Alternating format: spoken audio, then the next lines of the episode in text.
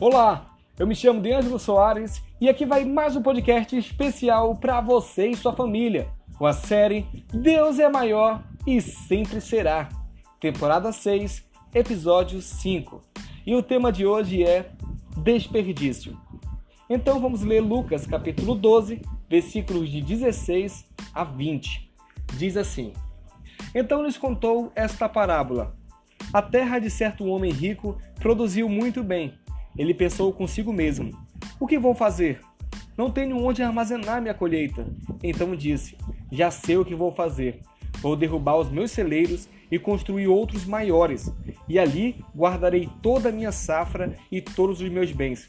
E direi a mim mesmo: Você tem grande quantidade de bens armazenados para muitos anos.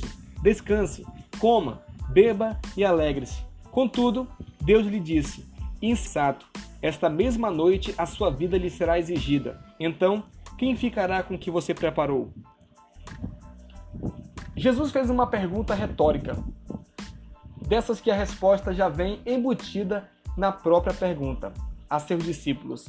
De que adianta um homem ganhar o mundo inteiro e perder a sua alma? O rico louco, retratado nessa parábola, é um exemplo típico de alguém que tem os celeiros cheios e a vida vazia. Quando Deus exige que apresente os conteúdos de sua alma, ele nada tem a apresentar.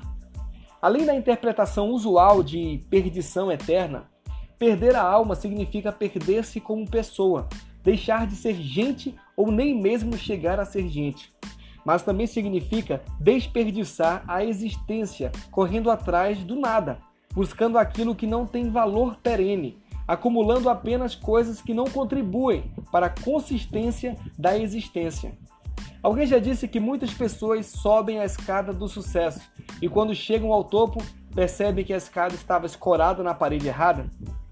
Chegam a lugar nenhum, constroem para si mesmos muitos celeiros, armazenam para si muitos bens, guardam todos os seus tesouros, mas esses tesouros não significam nada.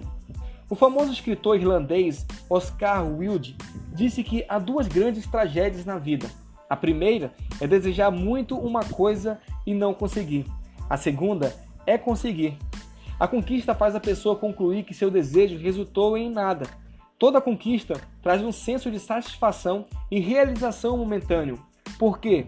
Porque a consistência de nossa vida não está nas coisas que conquistamos e guardamos em celeiros, cofres. A consistência de nossa vida depende dos conteúdos inteiros ou interiores, das riquezas da alma.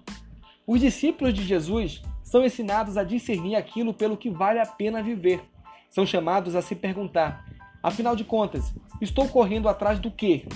Evidentemente, as coisas trazem conforto à vida, mas não se deve confundir conforto com realização e boa vida com vida com significado. Aos discípulos de Jesus não é proibido ter celeiros cheios, desde que sua alma não seja vazia. Deus te abençoe e até amanhã.